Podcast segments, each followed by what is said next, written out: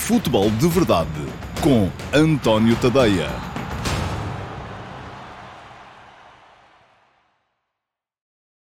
Ora, então, olá a todos, muito bom dia. Sejam muito bem-vindos à edição número 42 do Futebol de Verdade para a temporada de 2023-2024. Hoje é terça-feira, é dia 3 de outubro de 2023 e regressa hoje a Liga dos Campeões. Vamos uh, ter, começa hoje a segunda jornada da Liga dos Campeões, para já com dois jogos envolvendo equipas portuguesas. Às 17h45 há esse União Berlim uh, Sporting Clube Braga e depois às 20 horas o Inter Milão uh, Benfica. Dois jogos em que os portugueses precisam urgentemente de pontuar, eh, por razões diferentes. O Braga, porque, enfim, num grupo com eh, Real Madrid e Nápoles, e tendo já perdido em casa com um dos candidatos, que é o Nápoles, eh, se quer pensar eventualmente na continuação na UEFA através da terceira posição, precisa de se superiorizar à União Berlim, que é a equipa com quem com certeza vai lutar por essa presença na Liga Europa, que, a que dá acesso à terceira posição. No caso do Benfica, porque está num grupo muito aberto e depois de já ter perdido em casa com o Red Bull Salzburgo, jogo uh, em que deixou três pontos, que necessariamente terá sempre de recuperar na Áustria, na segunda volta, mas ainda assim depois tem que se bater com certeza com o Inter e com a Real Sociedade, que também quererão uh, o apuramento. Neste momento é um grupo em que as quatro equipas pensam em apurar-se. O Benfica perdendo hoje em Milão, com certeza ficará já em posição muito complicada, mesmo que ganhe os quatro jogos que depois lhe restam, uh, isso implicaria sempre ganhar os dois jogos. À Real Sociedade sociedade, o que não será nada fácil. Bom, uh, vamos ter hoje, ao final do dia, duas edições do Futebol de Verdade Flash uma para cada jogo. Já sabem, o meu compromisso para os subscritores premium do meu Substack, em tadeia.substack.com, é esse. Sempre que jogam o Benfica, o Futebol Clube do Porto, o Sporting Clube Braga ou o Sporting, há sempre, no próprio dia, edição do Futebol de Verdade Flash. São 10 minutos de comentário meu aos jogos e é entregue logo no próprio dia aos subscritores premium do meu Substack, em tadeia.substack.com e podem fazer aqui a subscrição se quiserem ter a certeza de que recebem no vosso e-mail esses vídeos uh, mais logo ao final do dia. Aqueles que não são subscritores premium do meu Substack, que optam por uh, não pagar os 5 euros por mês ou os 50 euros por ano, com dois meses de borla uh, na subscrição, pois muito bem, não deixam de poder ver, só que vão ter que esperar por amanhã, meio-dia e meia, na edição do dia do Futebol de Verdade. Amanhã o Futebol de Verdade vai incluir, como inclui todos os dias, o Q&A, resposta a duas perguntas vossas uh, feita por mim e ainda a reposição do, das edições de hoje à noite do Futebol de Verdade Flash. Então aí sim, abertas para toda a gente poder ver. Bom, uh, Deixem-me dar-vos mais duas notícias antes de arrancar com a resposta às perguntas de hoje no QA, porque hoje o Futebol de Verdade, aqui ao meio-dia e meia, vai ser apenas QA.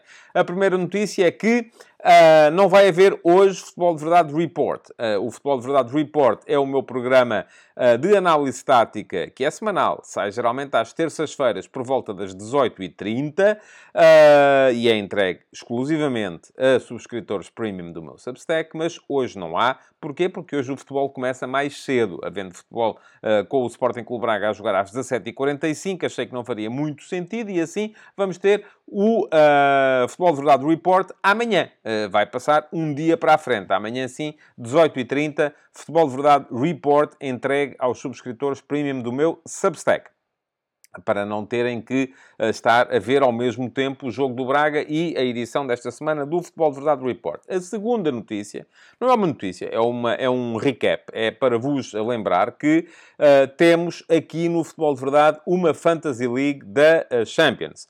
Uh, se já tiverem a equipa feita na Fantasy League oficial da UEFA, uh, mas não se tiverem ainda juntado à nossa Fantasy League do Futebol de Verdade, o código para poderem inscrever-se já está aí a aparecer. É o 30G7AN8X08. Vou repetir.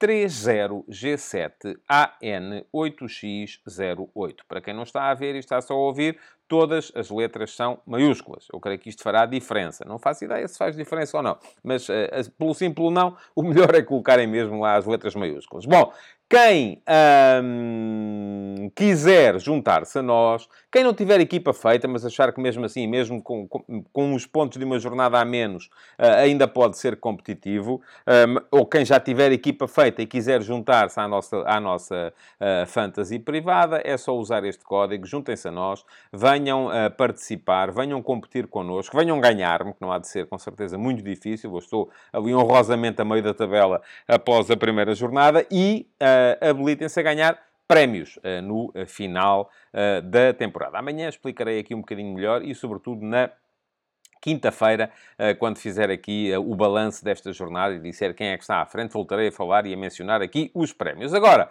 vamos seguir em frente e vamos seguir para o eh, QA de hoje, porque há duas perguntas vossas para responder. Vamos a isso então. Futebol de Verdade com António Tadeia.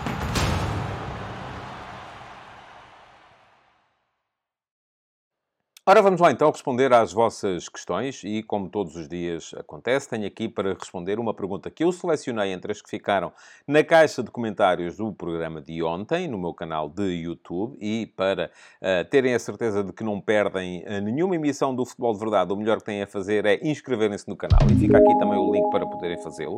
Uh, se o fizerem, façam também o favor a mim e a vocês próprios de ativarem as notificações. Basta clicar em cima do sino para serem avisados sempre que houver conteúdos novos no meu canal de YouTube e depois, a cada emissão, eh, deem um saltinho à caixa de comentários e deixem perguntas por lá. Porquê? Porque isso me ajuda no algoritmo, faz com que o programa seja mostrado a mais gente e, por outro lado, também eh, vos habilita a vocês a terem a vossa pergunta selecionada como pergunta do dia e, por isso mesmo, a ser respondida aqui no dia seguinte à, uh, do, do, do, Futebol de Verdade. A pergunta que eu selecionei uh, entre as que ficaram colocadas no uh, programa de ontem, já está aí à vossa frente, é uma pergunta que veio do uh, Bernardo Temudo. Uh, obrigado, Bernardo, pela sua questão. E tem a ver com o jogo de hoje da Liga dos Campeões entre o Inter e o Benfica. Pergunta o Bernardo o seguinte: acha que para o jogo com o Inter faz sentido usar o mesmo 11, exceto António Silva, do clássico, ou entrar em João Mário e Florentino na equipa? Em transição ofensiva pode haver espaço atrás dos laterais, mas a transição defensiva do Benfica não tem sido famosa e pareceu falhar critério em zonas adiantadas no clássico. É uma belíssima pergunta, Bernardo. Uh, muito obrigado por tê-la deixado. Uh, é um assunto que me interessa particularmente, porque me interessam muitas dinâmicas de liderança dos treinadores. Ainda aqui há tempos o Rubem Amorim dizia uma coisa do género: uh, eu não posso escolher o meu 11 só em função de quem esteve melhor no último jogo, porque se o fizer estarei a condicionar a formação da equipa e a condicionar a componente estratégica.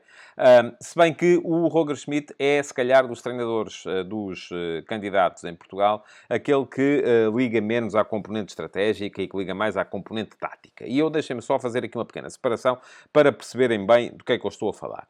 Estratégia é tudo aquilo que tem a ver com o adversário que aí vem. Portanto, são as adaptações estratégicas que são feitas a um determinado modelo. Porquê? Porque o adversário tem uh, um uh, avançado que joga mais assim ou mais assado e convém uh, estrategicamente preparar a nossa equipa para, para contrariar aquelas condições específicas para aquele jogo. Tática é tudo aquilo que tem a ver com a construção do jogar de uma equipa, com a sua identidade. Schmidt é um feroz crente na uh, tática e não é assim um homem tão crente na estratégia. Pelo menos não muda tantas vezes a equipa em função da estratégia. O futebol do Roger Schmidt é igual há muitos anos. Ele joga no Benfica o futebol que jogava no PSV Eindhoven joga no PS, jogava no PSV Eindhoven, no futebol que jogava no Leverkusen, uh, e não, tenho, não sei até que ponto é que uh, foi assim na China também, porque não acompanhava os jogos do Roger Schmidt na China, uh, mas é tudo muito parecido, isto é, aquele jogar é construído em função das mesmas ideias. Disposição tática sempre em 4-2-3-1, e depois os saída de bola geralmente a 4, com os dois centrais e os dois médios, o par de médios sempre a manter uma distância uh, idêntica entre eles para um poder sempre fazer pressão e o outro poder sempre aparecer uh, a compensar. Uh, no momento sem bola, no momento sem, com bola para estarem sempre próximos um do outro para poderem auxiliar-se e dar sempre uma linha de passe. Embora aqui com bola um geralmente esteja mais profundo e o outro esteja mais como médio posicional. às vezes este 2 mais 2 na saída transforma-se em 3 mais 1 e aqui já há uma, alguma componente estratégica que ele adotou em Portugal e que não fazia na Holanda, que é precisamente para poder contrariar aquelas primeiras zonas de pressão que muitas vezes os adversários faziam faziam com três homens e jogando com três atrás consegue fazer isso melhor. E depois Uh, laterais sempre projetados, às vezes em alguns jogos eles já vão ficando, lá está, um bocadinho de componente estratégico, um bocadinho mais baixos, uh, para poderem dar uh, via de saída por fora no início da organização ofensiva, e depois também na frente, os três apoiantes do ponta de lança a jogarem sempre muito por dentro. Depois há uma outra, uma outra questão no jogar do Roger Schmidt, que é muita gente na zona da bola. Uh, e isto é fundamental. O facto de o Benfica, por exemplo, se tem a bola do, no corredor esquerdo ou no lado esquerdo, toda a equipa está do meio do campo, uh, se traçássemos uma linha que vai de uma baliza até à outra, toda a equipa está do meio do campo para o lado esquerdo, porque não é só para ter mais vias de passe, para ter uh, pouca, pouca...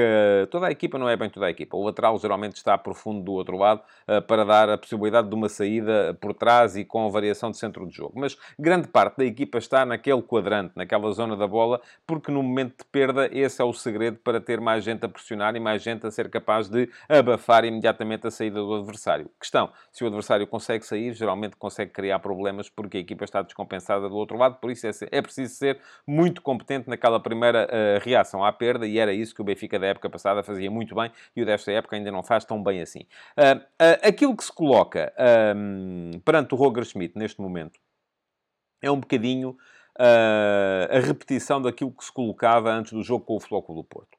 Uh, e eu, na altura, uh, escrevi e, e, disse que seria complicado fazer coabitar no mesmo jogo Di Maria e Neres por razões que a mim me parecem evidentes e que não, não têm a ver só com a reação, porque é preciso distinguirmos aqui dois momentos em termos defensivos. Uh, há o momento da reação à perda, de que, de que, é feito, uh, de que é feita à base do gegenpressing, que é o futebol de contrapressão da equipa de Schmidt. O que é que é contrapressão? É precisamente no momento em que a equipa perde a bola, pressionar imediatamente para conseguir um contra-ataque, ou um ataque rápido, ou uma transição uh, ofensiva veloz. Um, recuperação rápida de bola para poder depois surpreender em, em transição. Uh, nesse momento, a equipa pode não estar tão apta quanto isso. Mas esse não é, do meu ponto de vista, o problema principal principal uh, para acumular uh, Di Maria com Rafa e com Musa e com Neres. Porquê? Porque Rafa e Musa, apesar de tudo, são jogadores uh, aptos para esse momento e, e, aí o segredo não é tanto a agressividade, é mais o posicionamento. Isto é, se a equipa estiver posicionada naquele quadrante, no quadrante da bola, muita gente na zona da bola no momento da perda, uh, são braços e pernas e troncos e que ali aparecem e, portanto, é gente que está em condições de impedir a transição ofensiva do adversário. A questão é, quando isso não é conseguido, é mais uma questão de organização. Eu acho que já é de organização defensiva, já não é tanto de transição. É mais de, ok, o adversário, no momento que é de transição ofensiva para o adversário. O adversário recuperou a bola, está naqueles 5, 7 segundos uh, que marcam a sua transição ofensiva, uh, passa de defender para atacar. O adversário consegue ficar com a bola o Benfica, naqueles primeiros 5, 7 segundos, que para eles são de transição defensiva, não consegue recuperar a bola. E atenção, isto é normal. Nem todas, se todas as equipas recuperassem a bola ao fim de 5, 7 segundos para saírem sempre em contrapressão, uh, isto seria, o futebol seria uma coisa muito diferente daquilo que é. Muitas das vezes isto não acontece. Agora a questão é, é preciso ter a capacidade para, não sendo capaz de recuperar a bola naqueles 5, 7 segundos de, de reação à perda, uh, ser capaz de uh, organizar a equipa defensivamente para contrariar uh, a saída do adversário e a organização ofensiva do adversário. E é aí que, do meu ponto de vista, a presença simultânea de Rafa, Di Maria, Neres e Musa acaba por se tornar complicada. Porquê? Porque fica sempre muito espaço atrás uh, ou, ou, na zona dos médios, uh, que são dois. Coxu e João Neves, ou Florentino e Coxu. Enfim, aqui é indiferente. As pessoas até podem dizer assim, ah, mas mete-se lá o Florentino, que é mais defensivo e tal. Está bem, mas o Florentino continua a ser só um. E se o Florentino vai para o lado onde o adversário tem a bola, e se o outro médio mantém a distância, porque tem que manter, se não fica espaço no meio, uh, para o Florentino, uh, se o adversário for capaz, bastam dois passos, roda por trás, gira, gira para o outro lado e não há ninguém. Uh, porque não, não, aqui uma linha de dois não cumpre o mesmo efeito que uma linha de quatro. É este é que é o verdadeiro problema. Portanto, esqueçam essa ideia de que, ah, e tal, aquilo com um médio mais defensivo dá para suportar uh, os quatro homens que não baixam no campo. Não, eles têm que baixar. Uh, e a questão é que não baixam. Portanto, isso pode ser um problema. Agora, a mesma razão que levou o Roger Smith a fazer aquele 11 contra o Futebol do Porto, que foi Di Maria é, é o melhor jogador deste Benfica, e eu acho que não há grandes dúvidas a esse respeito. É o jogador mais decisivo, o jogador que ofensivamente pode ser mais uh, uh, desequilibrador, mais diferenciado.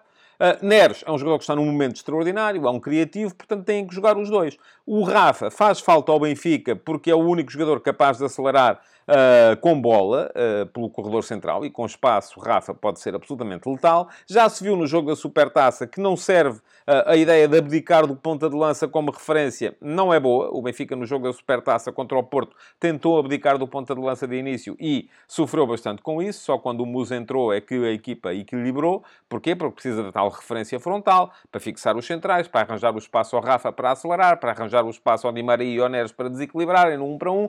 Portanto, é muito importante ter essa referência. Uh, logo, uh, a ideia é que têm mesmo que jogar os, os, os quatro. E isso pode ser um problema do ponto de vista defensivo. Este jogo com o Inter apresenta o mesmo problema que já apresentava o jogo com o Porto, mas elevado, se quisermos, ao quadrado ou ao cubo. Uh, porquê? Porque uh, o Inter é, este Inter é melhor do que o Futebol do Porto, tem mais argumentos para desequilibrar. A começar logo pelo próprio sistema, não é? O Inter joga num 3-5-2 uh, eh, que projeta bastante o Di Marco e o uh, Dumfries nas alas. Depois tem médios, e esses, o, o Di Marco e o Dumfries vão estar constantemente à procura do espaço atrás do Di Maria e do Neres uh, e podem aparecer depois a combinar, seja com o Barella, seja com o, o, o Chalhanoglu, ou, perdão, com o Mkhitaryan, uh, o Chalhanoglu é o médio mais de referência, seja depois com os avançados, com o Turama ou com o Lautaro, uh, podem vir a criar problemas muito sérios à organização defensiva do Benfica, se o Benfica for apanhado a defender apenas com 4 mais 2. E isto pode vir a ser, de facto, problemático. Portanto, sendo que o Porto, até o Porto, que neste momento não está num momento brilhante, foi capaz de expor uh, essa questão eh, no jogo com o Benfica, enquanto esteve com 11. Uh, porquê? Porque o, o, o Romário Baró uh, estava mais no, no, lado direito, o Galeno estava mais no lado esquerdo, e quando aparecia o PP, o PP desequilibrava. Uh, portanto, o Inter, que está num momento melhor do que o Porto, que tem, vamos dizê-lo, melhores jogadores que o Porto, pode expor isso ainda mais. Mas, por outro lado, também se pode ver o jogo de outra forma. É, isto que, é nisto que o futebol é tão uh, uh, apaixonante e tão interessante. Eu acho imensa piada às pessoas que, depois de eu ter... Eu escrevi antes do jogo com o Porto que achava um risco excessivo o Benfica jogar com Di Maria e Neres uh, ao mesmo tempo. Escrevi depois do jogo, em que, é preciso recordá-lo, o Benfica ganhou por 1 a 0, com uma jogada do Neres concluída pelo Di Maria, que, ok, correu bem, mas continua a não estar inteiramente convencido. Uh, porque, enfim, foi um jogo especial. O Porto estava com 10, enquanto esteve com 11, foi capaz de uh, descobrir espaço atrás do, daqueles homens. Uh, mas quer isto volte a dar resultado, quer não. Nem o, se o Benfica voltar a jogar assim e correr bem, não prova de que vai correr sempre bem. Se voltar a jogar assim e correr mal, não prova que, afinal de contas, vai correr sempre mal. Uh, se jogar de outra maneira e correr bem, não prova que, se calhar, o melhor é jogar de outra maneira. E se jogar de outra maneira e correr mal, não prova que, uh, jogando de outra maneira, não pode correr bem. O futebol uh, tem este... Não há contrafactual. Eu não posso vir agora dizer, ah, se o Benfica no jogo com o Porto tivesse jogado com o A, B ou C, tinha ganho por mais. Não posso ou se tivesse jogado, nem podem vir-me dizer assim, ah, se não tivessem jogado com aqueles dois não tinham ganho. Também não podem. Não há maneira de provar o contrário no futebol. Portanto, o jogo com o Inter apresenta uma outra questão, e é isso que eu estava a dizer que torna o futebol tão apaixonante. É que um, o, o, facto de os dois alas do Inter uh, serem dois alas particularmente ofensivos, Uh, e uh, uh, poderem vir a explorar o espaço nas costas do Neres e do Di Maria, se eles entrarem os dois de início, isso também, ao mesmo tempo, faz com que eles depois não estejam lá o Benfica, e, que o Neres e o Di Maria podem vir a explorar essa questão, atraindo a eles os centrais do lado, eh, que vamos ver quem são, eh, se, se joga Pavar, enfim, vamos ver, vamos esperar para ver quem são, e se atraindo a eles esses jogadores, isso não vai fazer com que depois apareçam espaços no corredor central para serem explorados pelo, pelo Rafa e pelo ponta de lança, que em princípio será o Musa, embora possa haver a surpresa Artur Cabral, não creio, eh, o Artur Cabral tem condições para, para ser uh, uh, importante, mas uh, ainda não as demonstrou. Ah, portanto, do ponto de vista defensivo, pode ser um problema. Do ponto de vista ofensivo, pode ser uma arma. Embora também possa ser uma arma, e eu continuo a achar, e concordo um bocadinho com aquilo que diz o Bernardo, que às vezes falta critério uh, quando jogam Di Maria e Inês, porque eles pensam o jogo ambos de uma forma uh, primeiro individual e depois coletiva, uh, mais o Neres até do que o Di Maria. O Di Maria consegue ser mais coletivo na sua forma de encarar o futebol, mas às vezes sente-se ali a falta de um bocadinho de de pausa, de capacidade para pensar, além da capacidade. E atenção, aqui há duas questões. Há a questão ofensiva, que é falta às vezes pausa e capacidade para pausar e pensar qual é a melhor solução, que nem sempre é a solução individual. E por outro lado, há também a questão defensiva, em que uh, falta a capacidade para recuar e repor as linhas atrás, uh, que muitas vezes o Nérgio e Di Maria não, não fazem. Portanto, estou muito curioso para ver qual vai ser o 11 que o Roger Schmidt vai fazer e depois amanhã cá estaremos para avaliar aquilo que aconteceu. Nunca, apesar de tudo, e peço desculpa, estou aqui com uma comissão no nariz que me está a incomodar bastante, nunca, apesar de tudo, para vos dizer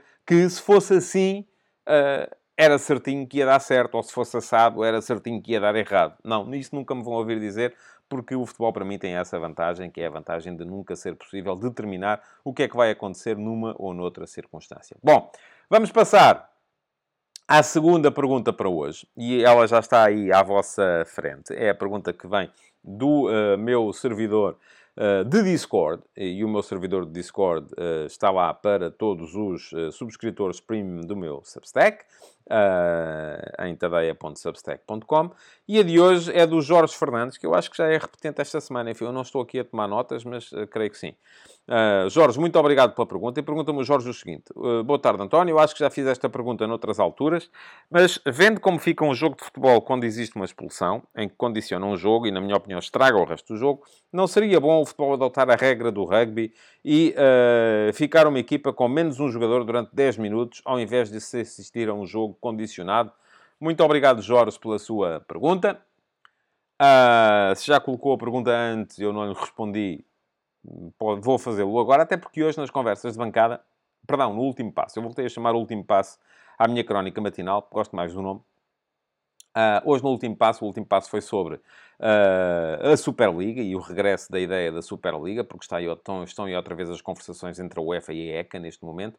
A UEFA, uh, a Associação Europeia de Futebol, a União Europeia de Futebol, que rege o futebol a nível continental, e a ECA, a European Club Association, que é a associação dos principais clubes do futebol europeu, que representa os direitos precisamente dos maiores clubes, maiores 200 e picos clubes do futebol europeu.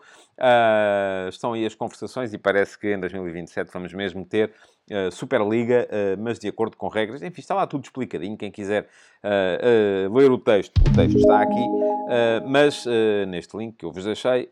mas além disso, também escrevi depois no final sobre esta enxurrada de cartões vermelhos a que assistimos na sétima jornada da Liga Portuguesa. Foram, foram nove, uh, portanto, uma média de um cartão por jogo. Uh, e, uh, mesmo assim, a maior parte dos especialistas de arbitragem ainda criou mais, porque ainda ficaram mais cartões por, por mostrar. Isto, do meu ponto de vista, uh, tem a ver com um aspecto que é muito simples, que é o excesso de escrutínio das arbitragens nos espaços de comentário nas televisões, de futebol, dos jornais, enfim, tudo e mais alguma coisa que há em Portugal. porquê? Porque se nós seguirmos a letra da lei, eu vou dizer-vos uma coisa. Todos os jogos têm 12, 15 cartões amarelos e todos os jogos têm 2, 3, 4 cartões vermelhos, quanto mais não seja por acumulação. Porque aquilo que se diz nas leis, as leis são demasiado uh, uh, autoritárias nesse aspecto. Uh, um árbitro que siga a letra da lei Uh, vai mostrar cartões amarelos por duas, conforme eu escrevia hoje, por duas razões, que é por tudo e por nada. Uh, e mostrando tantos cartões amarelos, inevitavelmente vai expulsar jogadores, e expulsando jogadores, inevitavelmente vai estragar jogos. Uh, e por isso mesmo existe a tal 18ª lei do futebol, que infelizmente é a única que não está escrita, que é a lei do bom senso. E eu acho que a maior parte dos árbitros não gosta de expulsar os jogadores, não tem nenhum prazer especial nisso. E, e, e também vos digo que se tem algum prazer especial nisso, uh, tem um problema. E devem fazer terapia, porque não há. Uh, alguns que têm, se calhar. Lembro-me de alguns do passado que tinham. Mas uh, se isso não é, não é bom. Uh, porquê? Porque os jogos ficam automaticamente piores.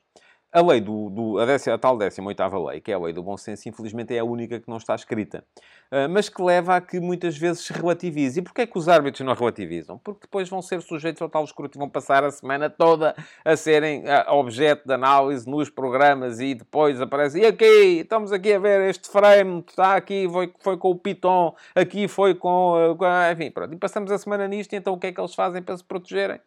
Cartãozinho e depois cartãozinho para aqui, cartãozinho para ali, cartãozinho para lá, quando o mesmo jogador, depois, enfim, quando vê o segundo cartão, o árbitro às vezes já, pá, é o segundo, se calhar não mostra, depois vão dizer, pois, pois, mas de acordo com o critério tinha que ter mostrado, portanto, mais um para expulsar. E, e, e chegamos à conclusão que, afinal de contas, foram nove cartões vermelhos, mas deviam ter sido muitos mais. Se calhar é, não havia, havia jogos que não acabavam. Uh, e isto leva-nos aqui a concluir duas coisas. Uh, a primeira, já vos disse, que é, tem a ver com o tal excesso de escrutínio, no meu ponto de vista, claro. Uh, e ainda hoje achei piada a um, a um comentário do, do, creio que foi do João Spino, a dizer, é pá, você está sempre a dizer que uh, os, os, os árbitros ou os clubes pressionam demasiado os árbitros, mas quando é o seu clube, o clube dos jornalistas, uh, já não é capaz de dizer que, uh, está sempre a dizer que, bom, é isso que vende, e portanto, os, eu, eu, nunca, e portanto os jornalistas acabam por fazer isso porque é isso que vende. Eu nunca uh, desculpei o excesso de escrutínio Uh, que há na comunicação social em torno da arbitragem destes assuntos, a dizendo que, bom, é isso que vende, portanto é isso que tem que ser feito. Não, eu tento explicar a realidade. Eu tento explicar. Isso acontece porque é isso que vende. O jornalismo custa dinheiro e, como o jornalismo custa dinheiro, é preciso fazer receita para o pagar. E, como é preciso fazer receita para o pagar e as pessoas se sentem pouco predispostas a pagar pelo jornalismo. Só para vos dar um exemplo, uh, só 5% dos subscritores do meu Substack é que optaram por fazer a subscrição premium, isto é, pagar os tais 5 euros por mês para receber mais conteúdos. Enfim, preferem aquela coisa mais, a versão uh, gratuita, e eu uh, acho que isso é perfeitamente legítimo. É assim, não pagam, também não recebem tudo, não têm acesso a tudo, mas a questão aqui nem sequer é essa. A questão é a maior parte das pessoas não quer pagar. E como a maior parte, das, a maior parte é 95% das pessoas. E como 95% de, de, dos consumidores, e estes são números muito em linha com aquilo que é uh, uh, a realidade mundial, não é só aqui os, os, subscritores do António Tadeia no Substack. Não, é em termos mundiais, sempre que há paywalls, Uh, geralmente 5% dos subscritores optam por pagar. Isto é, é, um, é um número que é uh, mundial. Portanto, um, sendo isto verdade, uh, e sendo verdade também que Uh, uh, os meios de comunicação continuam a precisar de fazer receita para pagar salários, despesas de, de reportagem, é, pá, tudo e mais alguma coisa. Uh, o mais normal é acabarem por se virar para aquilo que é viral, para aquilo que tem mais audiência, para poderem fazer receita pela publicidade. Não estou a desculpar, não estou a dizer que esse é o caminho certo. Não é. é para mim é o caminho errado, tanto que não é o caminho que eu estou a fazer. Eu estou a fazer outro caminho. O caminho do utilizador pagador. Portanto, uh, estou a tentar fazer com que esse outro caminho resulte. Uh, mas percebo perfeitamente, enfim, não é percebo, percebo as razões. Não estou aqui a dizer que elas são boas, ou não estou aqui a defendê-las. Não, não as defendo. Da mesma maneira, o facto de haver muitas pessoas que só querem saber de arbitragens, porque acham sempre que o clube delas é roubado e que os outros são sempre beneficiados, sempre. Uh, uh, não, isto faz com que uh, esses temas sejam mais tenham mais audiência e sejam mais vistos e sejam mais comentados. E se... Todos nós sabemos como é que se navega na maionese para podermos manter-nos ali um bocadinho na crista da onda a falar de coisa quando não se percebe patavina daquilo que se está a falar, que é futebol mas consegue-se gerir uh, e ser capaz de navegar ali no meio das emoções para gerar comentários e para as coisas viralizarem. Todos nós sabemos como é que isso se faz. Agora, depois há uns que fazem, há outros que não fazem. Uh, eu não estou a desculpar uh, aqueles que fazem, estou a entender a razão pela qual o fazem. e a verdade é que isto tem um efeito, e o efeito é acabam os jogos e só se fala, não se fala da, daquilo que eu estive a falar aqui há bocadinho, que são as diferenças entre ter o Neres e o Di Maria, ou ter o Neres e o Orsens, ou ter o Di Maria e o João Mário. Enfim, isto, é, isto já é um bocadinho mais complicado, puxa um bocadinho pela cabeça. Não é tão primário como ah, o árbitro gamou, pronto. Tá, perdemos, o árbitro gamou. Ganhámos, o árbitro foi ótimo.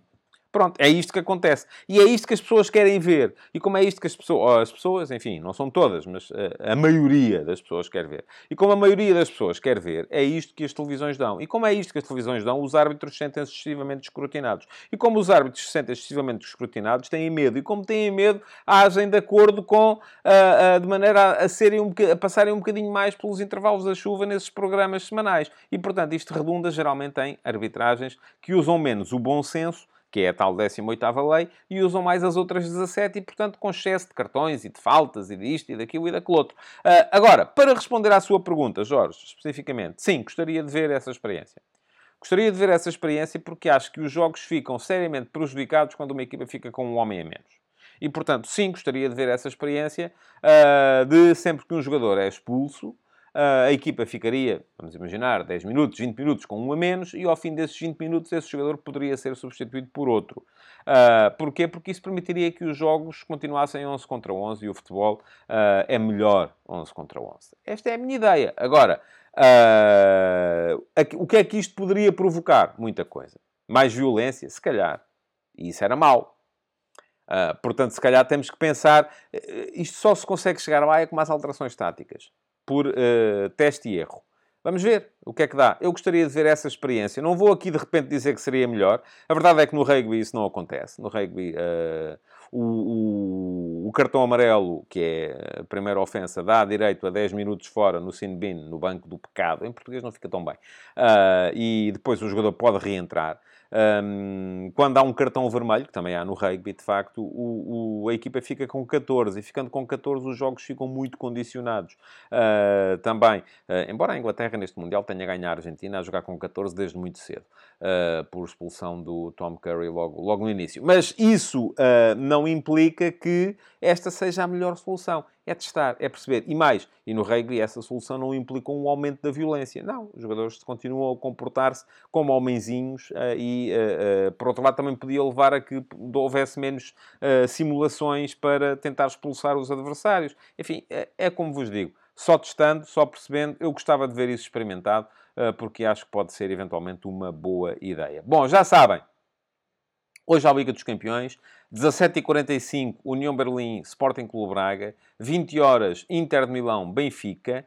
Vamos ter edições do Futebol de Verdade Flash para ver uh, no meu Substack uh, para os subscritores Premium, tadeia.substack.com, ainda hoje. Quem não for subscritor Premium, seja porque acha que não deve pagar ou porque não pode pagar, Uh, pode esperar sempre por amanhã, porque amanhã, aqui ao meio-dia e meia, no Futebol de Verdade, a seguir ao QA, haverá a reposição dessas edições do Futebol de Verdade Flash.